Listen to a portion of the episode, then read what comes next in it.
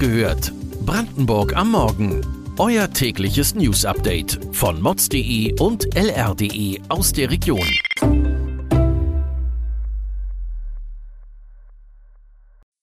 Guten Morgen an diesem 18. Oktober. Die Zahl unerlaubter Einreisen nach Brandenburg steigt. Mehr digitale Fortbildungen für Lehrkräfte. Speditionen werben mit ungewöhnlichen Mitteln um mehr Berufskraftfahrer. Das und mehr erfahrt ihr heute bei Wach gehört, Brandenburgs Morgen-Podcast von mods.de und lr.de. Die Zahlen der unerlaubten Einreisen von Polen nach Deutschland steigt. Die Bundespolizei führt daher in Schwerpunktorten nahe der deutsch-polnischen Grenze wieder verstärkt Einreisekontrollen durch.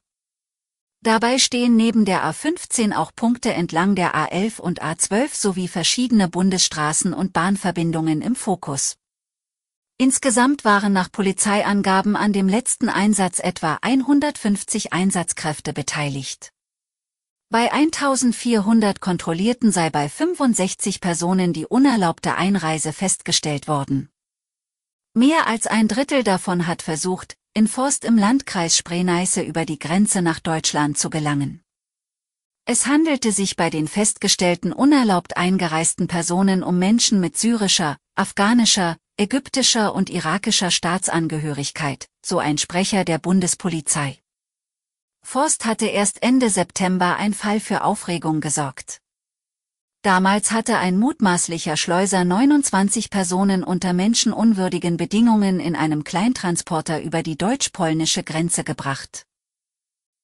Eltern geben Brandenburg schlechte Noten für den digitalen Unterricht an Schulen. Das liegt jedoch nicht nur an der Ausstattung.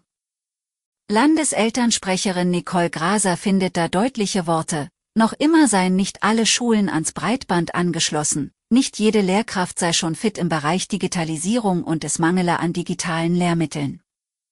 Wenn das schnelle Internet da ist, löst das nicht alle Probleme.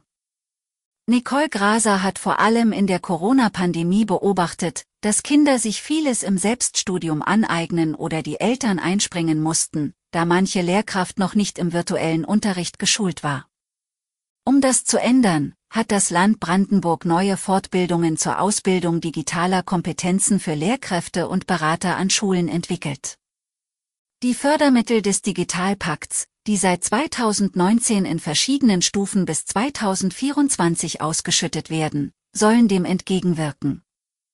Allerdings steht das Bundesprogramm in der Kritik, da die bundesweit zur Verfügung gestellten 5 Milliarden Euro nur gering abfließen. Das wird sich auch vorerst nicht ändern.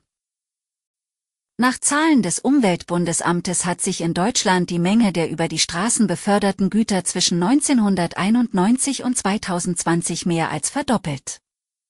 Experten rechnen damit, dass das Volumen des Gütertransports in Deutschland bis 2030 um weitere 40 Prozent zulegen wird. Gleichzeitig klagt die Branche über einen wachsenden Fachkräftemangel, nach Schätzungen fehlen alleine in Deutschland schon jetzt bis zu 80.000 Berufskraftfahrer. Das führt zu ungewöhnlichen Maßnahmen. Zunehmend können die Fahrer entscheiden, mit welchem Sitz ihr LKW oder ihr Bus ausgestattet sein soll. Unternehmen geben tendenziell mehr Geld für Sitze aus, um Fahrer zu halten und zu bekommen. Einen Betrieb, der diese Sitze herstellt, gibt es in Ludwigsfelde ob Massagefunktion und eine Heizung, die je nach Körperbereich unterschiedlich eingestellt werden kann. Die Möglichkeiten sind endlos. Die Preise pro Sitz liegen dabei zwischen 1000 und 2500 Euro. Die explodierenden Energiepreise treffen nicht nur Privathaushalte, sondern vor allem auch Unternehmen und Einzelhändler. Wäre es deshalb nicht ein Anfang, wenn auch die großen Einkaufsmärkte sparen würden und ihre Öffnungszeiten etwas einschränken? In Österreich hatten Geschäfte drastisch auf die massiv gestiegenen Energiepreise reagiert, so schließen Einkaufszentren dort nun bereits 18 Uhr oder 18.30 Uhr. Doch bei vielen Marktketten in Deutschland ist das kein Thema. Auch der Großkonzern Kaufland teilt auf Nachfrage mit, dass eine Verkürzung der Öffnungszeiten aktuell nicht geplant sei. Man setze auf LEDs. Zudem beziehe das Unternehmen seinen Strom aus erneuerbaren Energien.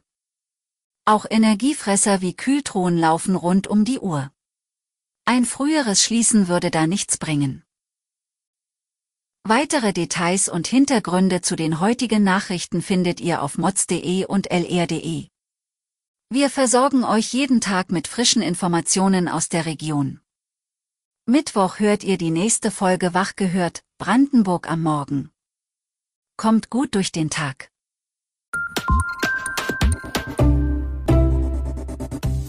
Wach gehört. Brandenburg am Morgen ist eine Produktion von mods.de und lr.de. Wir freuen uns auf euer Feedback per Mail an wachgehört.mods.de. Ihr findet uns auf allen bekannten Podcast-Plattformen. Abonniert uns für euer tägliches News-Update.